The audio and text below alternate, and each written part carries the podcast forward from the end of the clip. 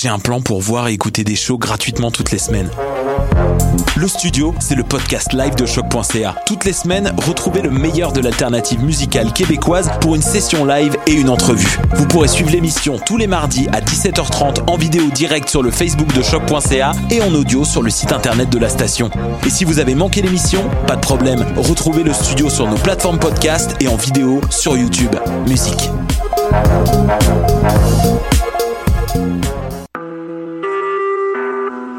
Vous écoutez Choc pour sortir des ondes.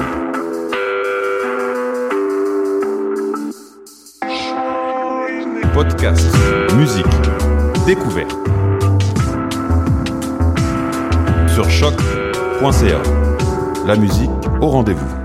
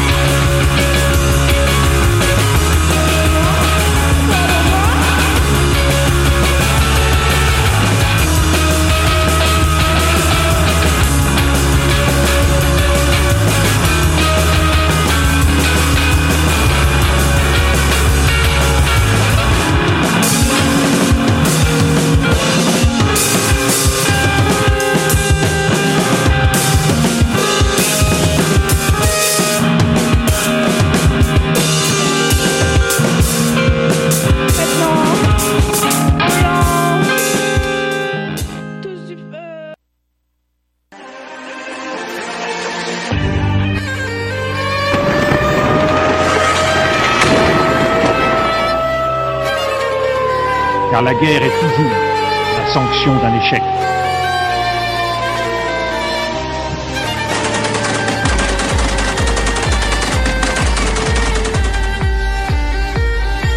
On croit en notre capacité à construire ensemble un monde méga.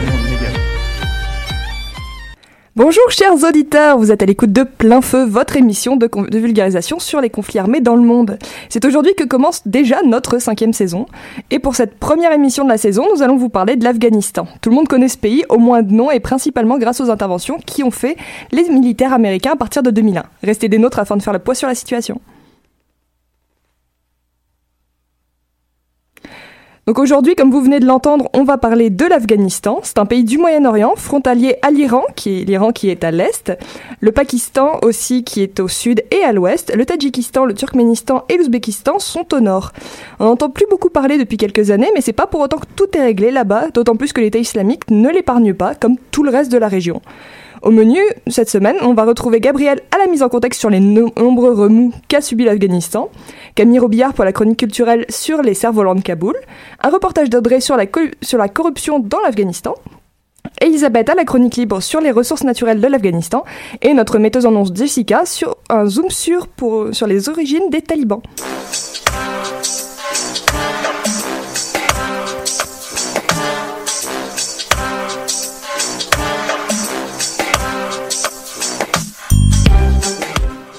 Donc pour la mise en contexte, comme je viens de le dire, on retrouve Gabriel pour nous expliquer les origines du conflit en Afghanistan. Donc expliquer plus de 13 ans de conflit en quelques minutes, c'est un pari risqué, n'est-ce pas Gabriel? Oui, on peut pas dire que euh, la tâche soit facile. Il y a plusieurs segments dans ce conflit, mais tout commence en 1978 où les forces soviétiques et le gouvernement afghan affrontaient les forces moudjahidines. Il s'agissait d'un groupe djihadiste contre le gouvernement, soutenu plus tard par les États-Unis. À l'époque, l'Afghanistan est une république de l'URSS aux côtés du Pakistan, de l'Ouzbékistan, du Tchadikistan et du Turkménistan. Donc qu'est-ce qui a déclenché les troubles en fait? Eh bien, le général Mohamed euh, Daoud Khan, qui avait fait un coup d'État contre le roi euh, Zer Shah en 1973, est abattu en 1978 par des officiers qui vont instaurer un gouvernement socialiste marxiste. Il y aura une insurrection armée de groupes opposants, dont l'armée de Ahmed Massoud, composée de 9000 hommes, et les forces moudjahidines. L'URSS s'inquiète de cela et envoie ses troupes le 24 décembre 1979. Babrak Karmal prendra le pouvoir et c'est le début de la guerre civile. Au début des années 80, les combattants moudjahidins ont établi leur base au euh, Pakistan et prennent du terrain après la livraison de missiles antiaériens par les États-Unis en 1986. Trois ans plus tard, c'est le retrait des troupes soviétiques qui ont perdu plus de 14 000 soldats. Mohamed Dajibullah est envoyé par l'URSS pour remplacer Babrak Karmal. Et donc, après le retrait de l'armée rouge, le pays subit trois longues phases de guerre civile. La guerre continue, en fait. Oui, Shannon, le conflit continue avec trois guerres civiles. La première euh, est euh, la première qui durera jusqu'en 1992 oppose ce qu'il reste de l'ancien gouvernement aux forces moudjahidines. La deuxième débute par la démission du président euh, Najibullah et la chute du régime communiste en euh, donc voilà la chute du régime communiste au, au euh, qui prendra dans le fond et euh, pardon, je je reprends. Donc euh, c'est ça en 1994, c'est la la prise de Kandahar par les talibans, un groupe militaire radicalisé qui prétendait vouloir lutter contre les actes violents et la corruption après la guerre froide et la troisième guerre civile reprend avec la prise de Kaboul le 28 septembre 1996 par les talibans qui prennent le pouvoir et y imposent la charia, un régime de loi islamique radical en 1998, après des attentats commis à l'ambassade des États-Unis en Nairobi par Al-Qaïda, un groupe terroriste islamiste luttant contre les valeurs occidentales, les États-Unis décident de lancer des missiles contre une de leurs bases. Et parmi les groupes contre Al-Qaïda, on retrouve l'Alliance du Nord, un groupe armé anti-taliban dirigé par Ahmed Shah euh, Massoud. Et les choses ne vont pas s'arranger en 2001 avec la montée de la puissance d'Al-Qaïda et des talibans dans le sud du pays. Oui, Shannon, c'est plus d'une décennie d'affrontements et de lutte au terrorisme qui attend les Afghans. En 2001, la guerre est déclarée par l'ONU, l'OTAN et les États-Unis, alors euh, sous le président de George W. Bush, contre Al-Qaïda, alors dirigé par Oussama Ben Laden, et contre les talibans. Le 9 euh, septembre 2001, Ahmed Shah Massoud, l'ex-commandant de l'Alliance du Nord, est assassiné par Al-Qaïda, ce qui met fait à euh, l'Alliance du Nord. Et le 11 septembre 2001, eh bien, comme vous le savez, c'est le jour des attentats du World Trade Center. La guerre au terrorisme est lancée par l'Occident, avec comme cible première le cerveau des attentats, évidemment, Oussama Ben Laden. Et j'imagine que c'est ça qui va lancer la campagne militaire des Occidentaux et particulièrement des USA en Afghanistan. C'est un des facteurs, effectivement, si on ajoute à cela la présence de groupes terroristes et euh, les politiques des talibans. Donc, une coalition internationale visant à contrer la menace euh, sera demandée par l'ONU euh, et Washington. Et celle-ci avait pour but d'appuyer les opposants aux talibans, mais aussi d'aider l'Afghanistan à se reconstruire. Et l'OTAN, pour sa part, déploie elle aussi une mission armée pour lutter contre le terrorisme. Et le Canada, de notre côté, euh, pays membre de l'OTAN et alors sous la présidence de Jean Chrétien, déploie alors 2000 euh, soldats canadiens. Il y aura plusieurs bombardements des États-Unis dès octobre 2001 et le régime des talibans est euh, renversé par la coalition et dans les derniers mois de 2001. Et peu de temps après, on va établir un gouvernement de transition en Afghanistan. Donc en 2002, c'est la création de l'armée nationale afghane avec l'aide de l'OTAN pour combattre les talibans, ce qu'il reste des talibans. Et euh, celle-ci est composée de 200 000 hommes, dont certains viendraient de l'Alliance du Nord. Et en juin 2002, après euh, un peu plus de six mois à la tête du gouvernement de transition, Hamid Karzai, chef de la tribu Pachun, à la tête du gouvernement. Et pendant ce temps, l'OTAN va intensifier ses activités dans le sud du pays, alors que la sécurité se détériore. Et euh, les forces américaines finalement tuent Oussama Ben Laden en 2011 au Pakistan, mettant un terme à cette longue chasse à l'homme entamée en 2001 par l'ex-président des États-Unis George W. Bush et plus tard par le président sortant Barack Obama. En 2014, c'est Ashraf Ghani qui est à la tête du gouvernement de transition de l'Afghanistan. Et tout ça se fait en plein cœur d'une crise politique provoquée par le refus du candidat adverse Abdullah Abdullah de reconnaître sa défaite. Et c'est aussi l'année, euh, Shannon, où l'OTAN cesse graduellement ses activités, permettant aux talibans d'avancer dans le nord du pays. Mais du coup, malgré la fin de, la campagne, euh, de la campagne qui a débuté en Afghanistan en 2001, est-ce qu'on peut dire que le conflit est terminé aujourd'hui? Mais pas vraiment. Bon, le retrait des forces internationales de sécurité se fait le 1er janvier 2015. On parle de l'ISAF qui a été mandaté en septembre 2001 par le Conseil de sécurité de l'ONU et l'OTAN pour contrer l'occupation des talibans et protéger le peuple afghan. Mais l'Afghanistan n'échappe pas à la montée de l'État islamique et la présence des talibans demeure et selon un rapport de l'ONU euh, de, 2015, euh, au moins 30, euh, pardon, 3, 3545 civils ont été tués dans la guerre qui se poursuit entre les factions gouvernementales, militaires et les groupes terroristes tels l'État islamique. Et en juin, le Parlement a été victime d'un assaut, d'un assaut, et deux civils ont perdu la vie. Donc le gouvernement est, est encore instable et ça n'aide pas le pays. Et malgré le retrait de l'ISAF, encore plusieurs pays de l'OTAN manifestent le désir de maintenir une présence militaire en Afghanistan, entre autres pour combattre Daesh. Et euh, en 2016, on se retrouve avec 9800 soldats américains qui sont toujours en poste sur le sol Afghanistan.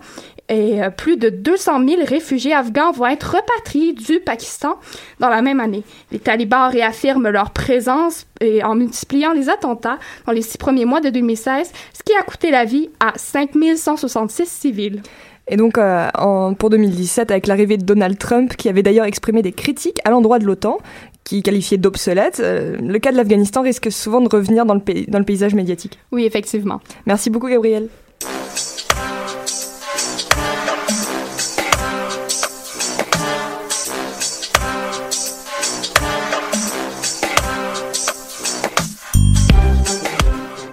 On quitte maintenant l'Afghanistan pour vous passer à vos informations dans le monde. Nous sommes en ce moment dans une période transitoire pour les États-Unis. Barack Obama a quitté le poste de président mardi dernier, soit le 10 janvier.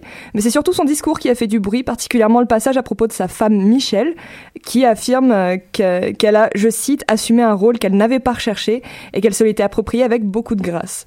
La sermentation de Donald Trump est dans deux jours, soit le 20 janvier, et elle devrait se dérouler en grande pompe, selon lui, mais de très nombreux artistes ont refusé de s'y produire. Euh, si certaines de ces positions au sein de la communauté internationale sont assez claires, d'autres beaucoup moins, et il est certain que les États-Unis seront à surveiller pendant les quatre prochaines années. En Gambie, Yaya Jammeh, le, président sortant, a proclamé hier, soit le 17 janvier, l'état d'urgence dans tout le pays. Il conteste sa défaite aux élections présidentielles du 1er décembre et depuis fait tout pour rester au pouvoir. Il avait pourtant félicité son adversaire Adama Barrow pour sa victoire, mais ne reconnaît officiellement plus les résultats du scrutin depuis le 9 décembre. L'homme avait pris le pouvoir par un coup d'État il y a 22 ans en fait.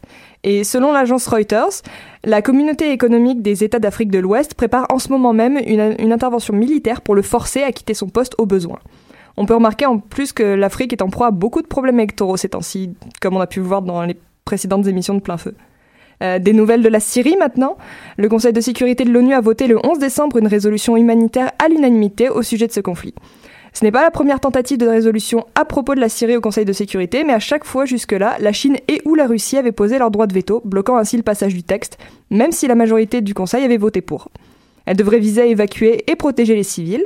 D'ailleurs, la résolution se, met aujourd'hui doucement en place, puisque avec des, agences onusiennes, comme le Haut Commissariat des Nations Unies euh, pour les réfugiés, le Bureau de coordination des affaires humanitaires, l'UNICEF, le Programme alimentaire mondial et l'Organisation mondiale de la santé, qui demande un, je cite, un accès immédiat, inconditionnel et sécuritaire aux familles et aux enfants dans le besoin. En moins d'une semaine, il s'est déroulé deux fusillades dans l'état touristique de Quintana Roo au Mexique. La dernière euh, date de pas plus tard que mardi soir, soit hier en fait. Euh, à Cancun, plusieurs tireurs, dont trois d'entre eux seraient morts, euh, se sont attaqués au bureau du procureur de l'État et deux de leurs employés seraient également décédés. En ce qui concerne la première de ces fusillades, elle a eu lieu dans un bar de la station balnéaire de Playa del Carmen, dans la nuit de dimanche à lundi. Le bilan serait de 4 morts, dont un Canadien et de 12 blessés. Le procureur général a assuré qu'il ne s'agissait pas d'un acte terroriste. La tuerie aurait plutôt un lien avec le narcotrafic et le cartel des États. Euh, et aussi, lors de, des célébrations du Nouvel An à Istanbul, la capitale turque, 39 personnes avaient été tuées dans une boîte de nuit sur les rives du Bosphore. Le responsable aurait été arrêté dans la nuit de lundi à mardi par les autorités turques. C'est un ouzbek nommé Abulgadir Masharipov qui aurait agi au nom de l'État islamique. Il a avoué avoir commis cet attentat, le premier de l'État islamique, sur le sol turc.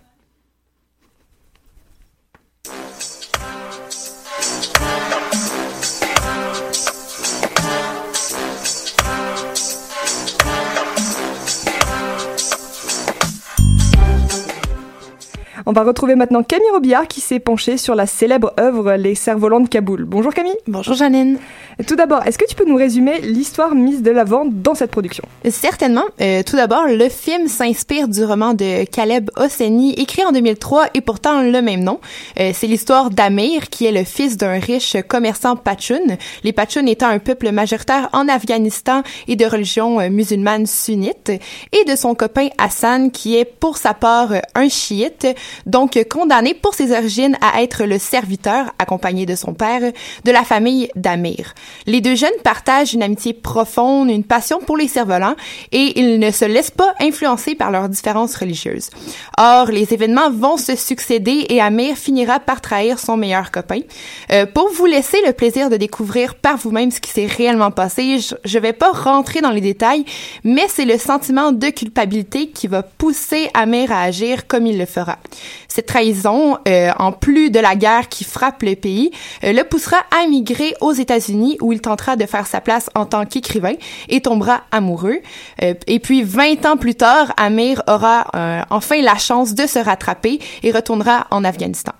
Et il me semble que c'est pas uniquement dans le cadre de l'émission en fait que tu as lu le livre ou écouté le film. Non, en effet, lorsque j'étais au secondaire, j'avais eu à lire l'œuvre pour ensuite faire le comparatif avec le film. Donc euh, j'avais déjà une base considérable. Euh, or pour me rafraîchir à mémoire, j'ai réécouté l'œuvre cinématographique euh, puisque l'on s'entend, c'est vraiment plus rapide que de relire le livre qui a plus d'une centaine de pages. Et donc, est-ce qu'il y a une différence marquante entre le scénario du film et le livre? La plus grande différence est plutôt en lien avec la forme. Euh, dans le roman, l'histoire est chronologique. Ça débute en Afghanistan pour ensuite suivre Amir et son père aux États-Unis et euh, finalement revenir en Afghanistan. En ce qui a trait au film, on revit les souvenirs en, Afghanistan d'Amir alors qu'il est euh, aux États-Unis euh, plus âgé. On retourne ensuite en fait, on retourne plusieurs fois en arrivant, euh, revivant en même temps que Camille les événements qui l'ont amené euh, jusqu'à son pays d'accueil. Sinon, je dois avouer que le fond des deux œuvres sont assez semblables. Et donc, quel lien est-ce qu'on peut faire entre le conflit actuel en Afghanistan puis cette histoire? En fait, euh, le début de l'histoire se déroule au début des années 70. Euh, je ne rentrer encore pas dans les détails des événements qui ont eu lieu à ce moment-là, mais comme Gabriel l'a expliqué tantôt au début de l'émission, euh, la fin des années 70 annonce la première phase de conflit. Donc, euh, on assiste à la dégradation du pays alors que les talibans prennent progressivement place au pays et que le pays est marqué par un coup d'État. Les personnages grandissent donc dans un environnement qui se transforme graduellement en zone de guerre. Mais alors, Qu'est-ce que t'en as pensé en fait? Est-ce que t'as préféré le roman, l'œuvre cinématographique euh? Je crois que je, je, vais surprendre personne en disant que j'ai trouvé le livre beaucoup plus émouvant et complet. Euh, c'est une tendance qui se maintient, que ce soit avec la série d'Harry Potter ou toute autre adaptation euh, cinématographique, à quelques exceptions près. Euh, l'auteur du livre décrit avec précision les détails, ce qui nous permet d'imaginer et de vivre les émotions qu'il tente de faire ressortir. c'est vraiment vivant, c'est coloré, c'est touchant, même si on n'est on n'est que des spectateurs, on vit les événements tout comme le personnage principal. Euh, bien sûr, vu que le roman est écrit à la première personne euh, du singulier, euh, on a même tendance à se sentir un peu comme Amir. On voit à travers ses yeux, on ressent à travers son vécu. Euh, en ce qui a trait au film, la première partie est très touchante puisqu'avec euh, ces jeunes acteurs afghans, on découvre une culture colorée et respectable. De plus, on voit le pays se transformer au fil des mois, rapportant ainsi une réalité qui est, qui est vraiment poignante. La deuxième partie est un peu plus cliché, puis elle apporte pas vraiment plus que le livre. Euh, je dois quand même avouer qu'il s'agit d'un coup de cœur pour moi, que ce soit à l'égard du livre ou de son, de son adaptation. Euh, découvrir comme ça une nouvelle culture, euh, c'est toujours plaisir. Ça fait toujours plaisir. Eh ben ça donne vraiment envie de lire le livre et ou de regarder le film. Merci Camille pour ce nouveau regard sur une œuvre déjà bien connue. Merci à toi.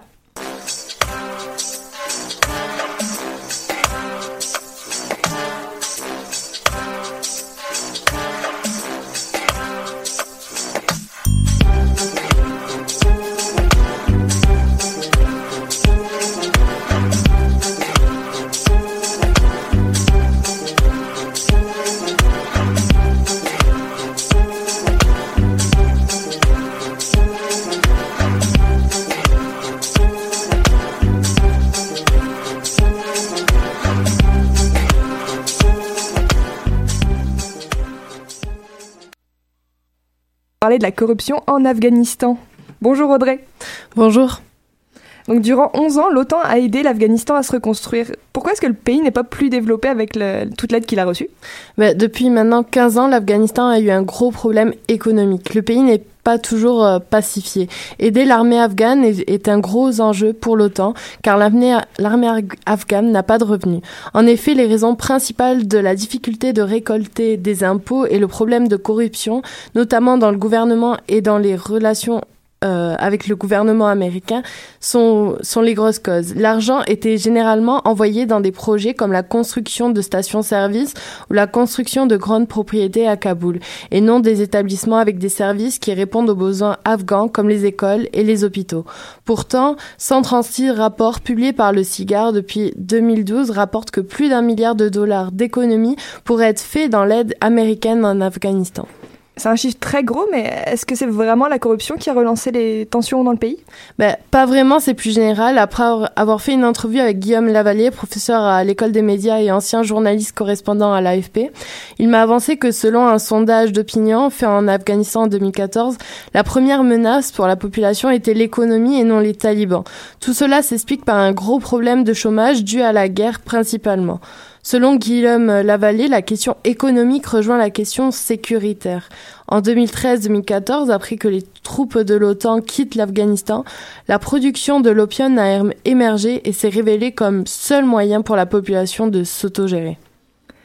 Et euh, du coup, en parlant des habitants, quelles sont les conséquences pour eux de ce problème en fait? La population est extrêmement déçue, je cite le journaliste professeur à. En effet, parce qu'on remarque que pendant de nombreuses années, l'Afghanistan constituait un espoir pour les puissances étrangères, les OMG. Mais il y a eu une lassitude de la part de tous et de la population afghane, 15 ans après. Parmi le nombre considérable de migrants en Europe, les Afghans sont classés numéro 2 après les Syriens. Car il n'y a aucune économie, aucune reconstruction et ça ajoute la crainte des talibans. Selon Guillaume Lavallée, il n'y aurait aucune chance que les talibans reprennent pourtant le pouvoir par la force. Toutefois, le coût de la corruption en Afghanistan s'élèverait à 3,9 milliards de dollars en, en 2013 pourquoi est-ce que la corruption aujourd'hui semble être une banalité? La corruption n'est pas née il y a 4 ans, mais elle faisait partie du quotidien depuis longtemps. Sauf que la population voit ce qui passe concrètement dans le pays. En plus des exemples de construction de grands palais très ostentatoires, il y a de la corruption parmi les fonctionnaires. Par exemple, le professeur journaliste de l'école des médias a vu lors des checkpoints que des policiers, en plus de demander les pièces d'identité, ils demandent des billets. En contrepartie, ils laissent passer les voitures. C'est devenu une normalité car ils n'ont pas de revenus pour vivre.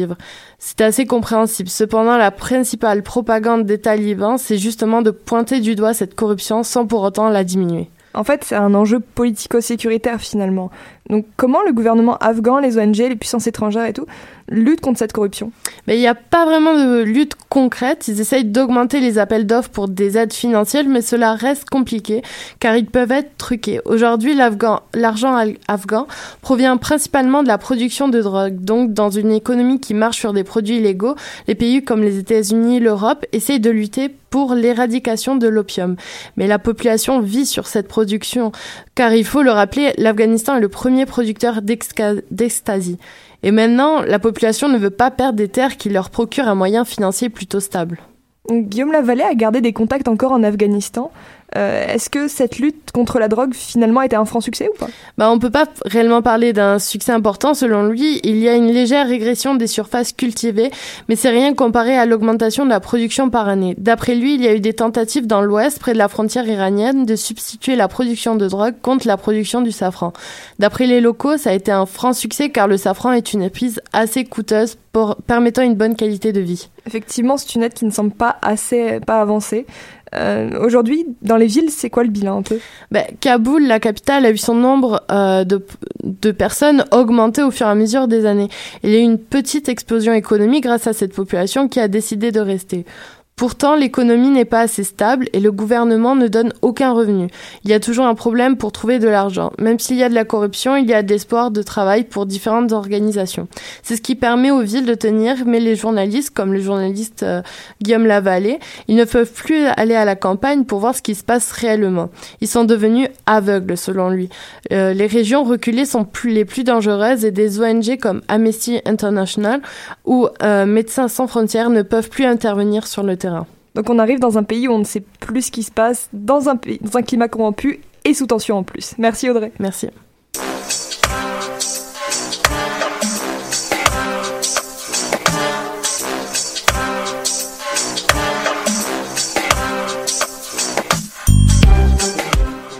Et je suis maintenant en compagnie d'Elisabeth pour la chronique libre de cette première émission de la saison. Bonjour à toi. Oui, salut, salut Shannon. Je suis vraiment contente d'être de retour pour cette cinquième saison de Plein Feu. Et ta quatrième saison ici en plus. Tu nous as préparé aujourd'hui une chronique libre sur les ressources naturelles retrouvées en Afghanistan.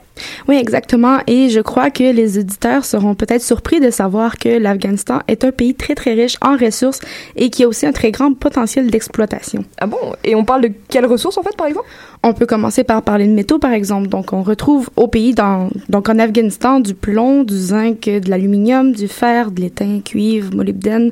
Il y en a tout plein. Donc, euh, aussi du tungstène, du chrome, du barium, du lithium, j'en passe. Beaucoup de ressources euh, de métallurgie. Euh, il y a même aussi certains gisements d'or dans ce pays-là. Suite à ça, ils ont aussi des, euh, des pierres précieuses, donc on retrouve des, des, des, mines de rubis, de saphir et d'émeraude aussi. Euh, ils ont aussi des pierres ornementales comme euh, le lapis lazuli, qui est une pierre bleue qui a été très très utilisée à l'époque de la Renaissance pour orner des murs de bleu, dans le fond, et créer aussi des bijoux. je pense par exemple au ciel du dôme du Vatican qui a été réalisé avec la pierre de lapis lazuli. Ah oui, la, la chapelle Sixtine, ouais. Et j'ai aussi entendu parler d'une pierre qui porte un nom semblable au pays. Oui, tu as raison. C'est euh, en fait ça s'appelle l'afghanite, euh, qui est une pierre qui a été découverte dans une mine de lapis lazuli en Afghanistan. Ça s'est trouvé un peu dans les veines du euh, lapis lazuli. Et c'est une pierre d'un bleu royal vraiment très très jolie à regarder d'ailleurs ça doit, une petite recherche sur Google s'impose. Mais pour l'instant, je crois que les ressources naturelles du pays afghan ne s'arrêtent pas là. En effet, euh, du côté des, énergies fossiles, on peut retrouver en Afghanistan des gisements de gaz naturel euh, dont l'exploitation a débuté il y a plus de 60 ans. Euh, ils ont aussi des réserves de pétrole, donc des grandes compagnies de, de, pétrole se sont installées sur le territoire de Kaboul. on peut parler de Unocal, Texaco, BP et Total. il y a aussi du charbon qui se trouve là-dedans, mais l'exploitation est limitée parce que, évidemment, il y a une cause de débat sur l'environnement là-dedans. Effectivement, oui. Puis j'ai aussi entendu euh, dire que l'Afghanistan serait un des plus grands producteurs de tapis au monde. Oui, c'est vrai, Shannon. C'est d'ailleurs le produit d'exportation le plus important du pays. En fait, plus de 3% de la population travaille dans ce domaine-là. Euh, on compte aussi là-dedans ceux qui produisent la laine, la coupe, le lavage, la conception esthétique des tapis. Euh, mais cependant, une majorité de ces tapis-là sont pas étiquetés comme afghans. en fait, ils les envoient au Pakistan ensuite pour la finition du produit. Donc, ils mettent une étiquette Pakistan, donc ils sont pas vendus comme pakistanais. Et la gestion de cette industrie-là, comme les autres aussi, les autres industries, crée au sein de conflits euh, dans ce pays-là, euh, les opinions sont diverses, euh, donc le contrôle des ressources devient très très, très difficile. ça suit souvent des préférences ethniques, politiques, économiques dans les différentes régions. Puis les décisions qui sont prises sur l'exploitation comportent donc des controverses sur la répartition des ressources, ce qui va engendrer beaucoup de tensions en plus du trafic et du commerce illégal de certaines de ces ressources qui vont créer davantage. Euh, l'équipe des Nations Unies en Afghanistan euh, a cherché à trouver une solution pour l'instabilité économique du pays. Donc, dans un rapport qu'ils ont fait en 2013, le programme proposait des, des moyens, en fait, pour montrer un plan d'action efficace qui permettrait de développer la gestion des ressources. Bon, je vais épargner les détails du rapport. Il est très, très, très long et un peu complexe à, à expliquer, mais en résumé, c'est ça. Il est toutefois difficile d'imbriquer un nouveau programme dans un pays plein de tensions. Et sinon, tantôt, tu nous disais que l'Afghanistan était un, est un pays avec un fort potentiel d'exploitation, en fait. Est-ce que tu peux nous en dire plus? Oui, bien sûr. En fait, je vais faire un petit coup d'œil historique avant ça pour répondre à ta question, Shannon. Euh, donc, un peu avant l'Union, un peu avant l'Union soviétique, pardon, euh, l'Union soviétique, avant qu'elle quitte l'Afghanistan, ils ont constaté qu'il y avait plein de richesses naturelles du pays, dont celles que j'ai nommées plus tôt. Euh, puis, ils ont fait des dossiers qui montraient où est-ce que les, les endroits précis où il y avait le fer, le cuivre et les autres minéraux dans le sol. Et euh, suite à ce que, suite à l'Union soviétique qui a quitté, euh, les Afghans ont décidé de cacher euh, ces cartes établies-là par euh, l'Union soviétique pour éviter que les talibans s'emparent des richesses. Puis là, les États-Unis sont arrivés. ils ont étudié les sols entre les années 2001 et 2010 pour découvrir tout ça. Et là-dedans, on pouvait compter du lithium qui était très, très utilisé dans les batteries d'objets électroniques comme nos téléphones cellulaires de tous les jours. Là. Et qu'est-ce que les Américains ont découvert d'autre, en fait? En fait, ils ont évalué les, les ressources. Euh, donc, les experts américains qui ont évalué ça ont mis ça à 1000 milliards de dollars US et ont annoncé un grand potentiel économique pour l'Afghanistan. Alors, l'Afghanistan a un potentiel de croissance économique assez fort et beaucoup d'entreprises y sont intéressées. Mais pourquoi ça ne fonctionne pas en fait? En fait, euh, c'est à cause des problèmes de gestion des ressources qui ralentissent cette croissance économique que les Américains avaient prévue. La situation est en fait un peu confuse parce que selon le ministère des Mines du pétrole de l'Afghanistan, euh, qui a dit en octobre 2013, 2015 euh, pardon, que seulement 25% des mines ont été découvertes dans le pays, ce qui concorde pas vraiment avec ce qui était annoncé dans la valeur. C'est très très confus. Donc en fait, il en manque et on ne sait pas où sont les autres gisements qui auraient été découverts précédemment. C'est pas mal ça. Et aussi, il faut pas oublier que, dans, que les conflits entre les régions du pays et aussi avec les autres nations ralentissent ce développement-là et l'identification des mines des autres ressources. Voilà qui est intéressant pour comprendre l'économie de l'Afghanistan. Merci Elisabeth. Merci Shannon.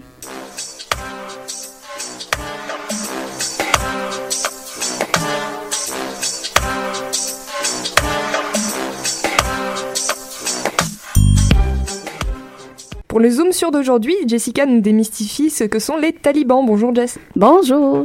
Alors commençons par le début. Qu'est-ce que c'est un taliban? Ben enfin un taliban à la base c'est un étudiant ou un chercheur selon euh, la signification en arabe. Euh, Aujourd'hui, on associe beaucoup plus un taliban comme étant une personne qui adhère euh, au mouvement de pensée euh, fondamentaliste musulman, comme exemple les mouvements d'Al-Qaïda, les mouvements de l'État islamique, ça, ça en fait partie. aussi le mouvement sunnite wahhabiste, qui s'est répandu probablement aussi, au, ben pas probablement, mais en fait qui s'est répandu tout simplement au Pakistan. Mais c'est surtout en Afghanistan que ça s'est répandu au début des années 90. Donc la signification de base de taliban, c'est vraiment différent du sens que dans duquel on perçoit maintenant. Effectivement, on considère beaucoup que les talibans sont des terroristes, euh, tous alliés à un même groupe. Euh, ce qui n'est pourtant pas le cas. En d'autres termes, son sens a été beaucoup étendu pour définir euh, toute forme d'extrémisme et d'intégrisme terroriste. Oui, il existe de nombreuses mouvances de groupes talibans plus ou moins liés, mais chacun a une cause ou mène un combat différent tout simplement. Par exemple, si on prend l'exemple des talibans afghans, eux, ils se battent pour euh, ben en fait, ils se battent contre les forces internationales et nationales durant euh, la guerre d'Afghanistan afin de réislamiser les lois, alors que les talibans pakistanais, eux, s'opposent aux autorités pakistanaises dans le conflit armé nord-ouest du Pakistan. Et donc, c'est quoi les buts des talibans, en fait? Euh, leur but premier, premièrement, euh, c'était, euh, ben, en fait, c'est toujours de réislamiser les mœurs, la justice et les, euh, de réislamiser la population afghane. tant, tant que le respect de la voix divine d'Allah est présente, ils ne prennent pas attention à la forme d'État dans laquelle ils vivent, qu'elle soit démocratique, totalitaire, communiste, socialiste. Ça, ce n'est pas dans leur priorité. Euh, il faut savoir que dans les premières années, les talibans afghans ne voulaient pas du pouvoir politique. C'était vraiment tout ce qui concernait euh, la vie quotidienne, la vie publique et la vie privée. Euh, les talibans ont d'ailleurs euh, été soutenus par la population dans les premières années de, de leur prise en Afghanistan, euh, qui, à leurs yeux, eux autres, amenaient la paix et une, une sécurité nationale. Même entre 94 et 97, les talibans profitent d'un soutien moral, financier et militaire, notamment de la part des services secrets euh, pakistanais. Mais euh, comme ils ont des causes, des combats différents, est-ce qu'ils viennent tous du même endroit? Euh, les talibans, euh, tels que nous les connaissons aujourd'hui, sont en fait des millions de jeunes Afghans qui ont été éduqués dans les madrasas, qui sont des écoles coraniques radicales situées dans des camps de réfugiés au Pakistan. Ces lieux d'enseignement ont été implantés par le parti religieux Jamiat Ulema Islam, qui est le JUI, euh, qui était influencé d'ailleurs par une école de pensée religieuse imposante, euh, soit le Deobandi. Le Deobandi, d'ailleurs, qui prônait euh, justement aussi le retour à l'islam juste et qui respectait les principes islamiques. Mais de toutes les madrasas, celle du Dar Ul Ulum Akina, Akania, pardon, c'est euh, la madrasas dissidente du, du euh, JUI. Eux, ils forment une grande partie de la direction talibane qu'on connaît aujourd'hui.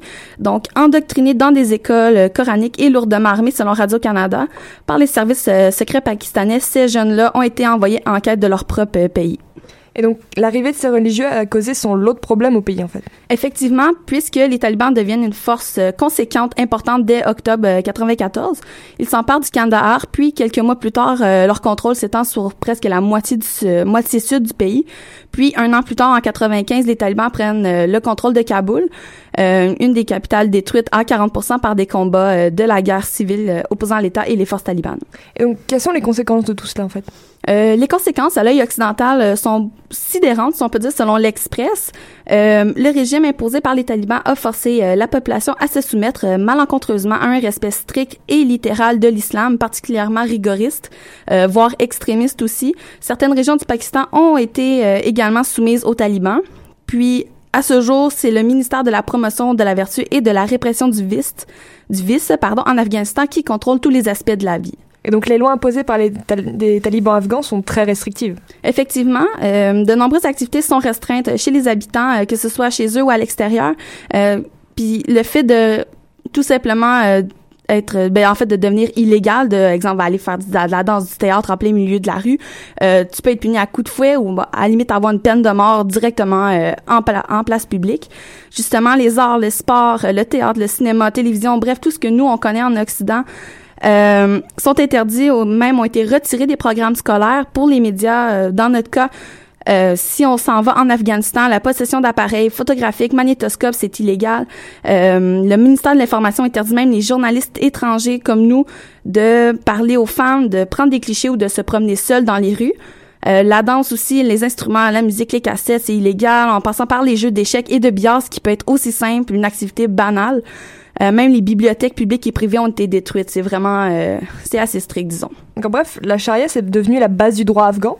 Peut-être pas la charia directement, mais l'extrémisme derrière le tout. On condamne quand même les gens à la moindre euh, loi talibane enfreinte.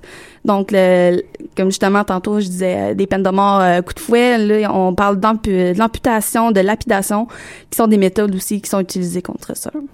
Et donc, qu'est-ce qui se passe pour les femmes, en fait?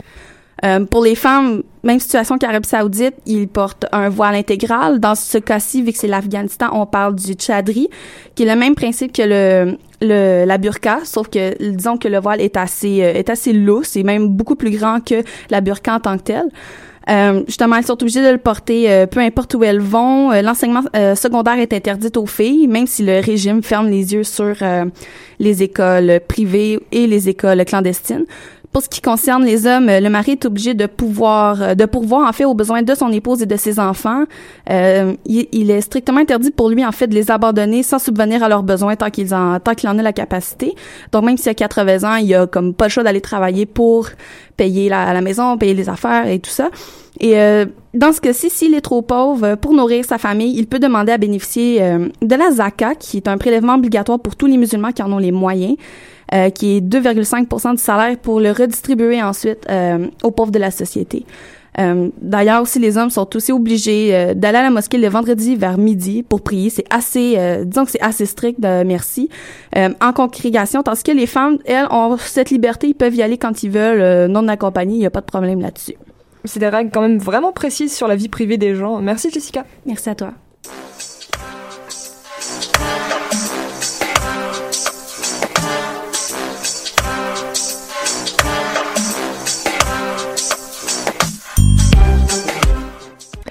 Déjà, euh, avant, le segment de discussion de l'émission, j'aimerais faire un petit erratum sur les informations que j'ai dit tout à l'heure. Euh, tout à l'heure, j'ai dit que Barack Obama avait quitté son poste le 10, mais en fait, il le fera le 20, quand Donald Trump prendra sa place. C'était son discours de, départ qui était le 10. Et Istanbul n'est pas la capitale turque, c'est juste une très très grande ville turque.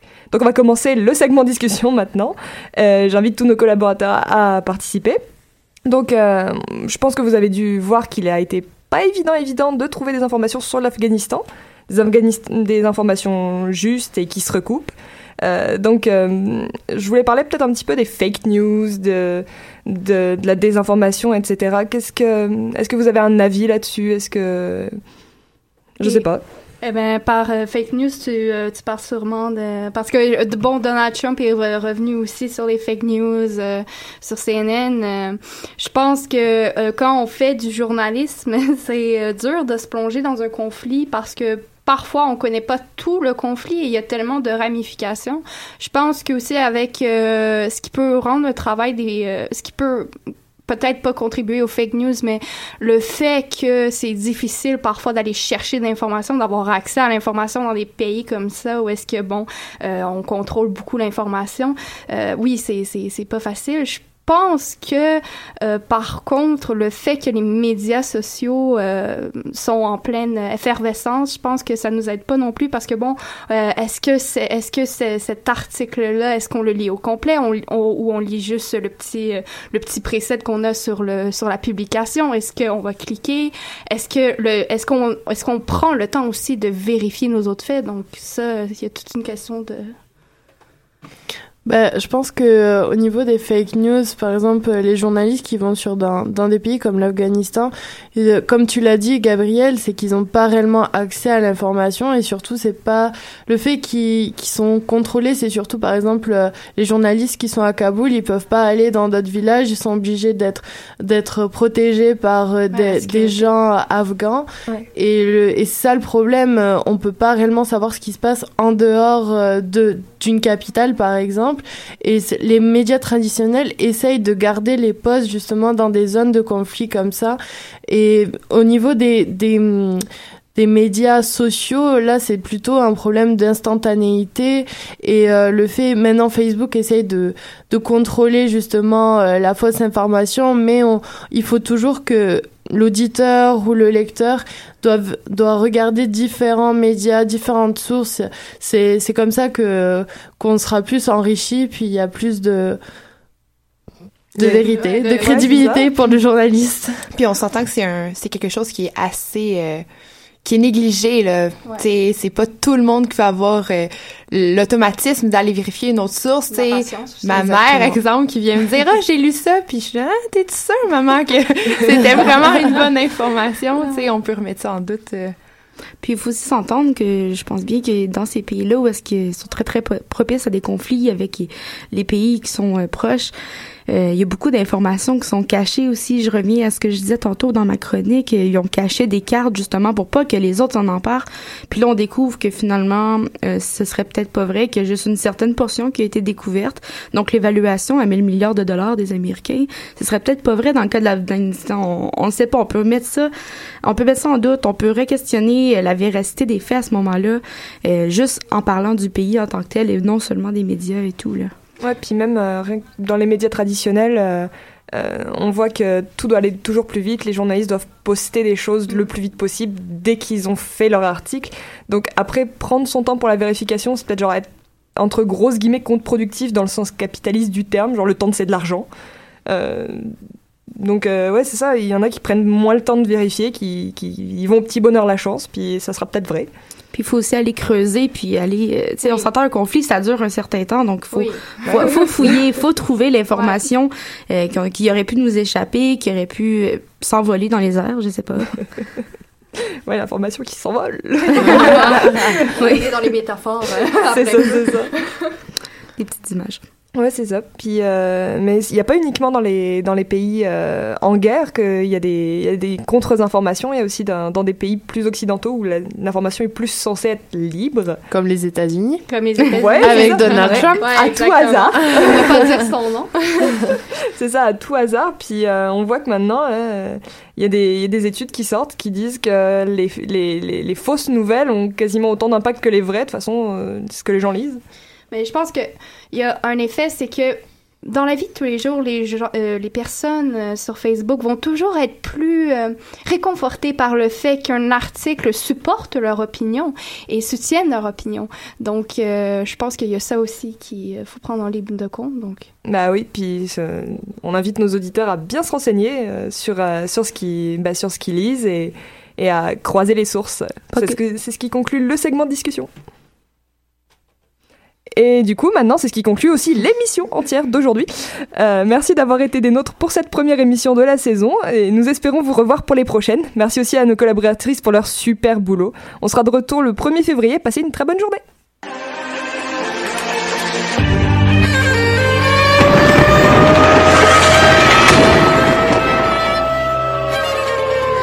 car la guerre est toujours la sanction d'un échec.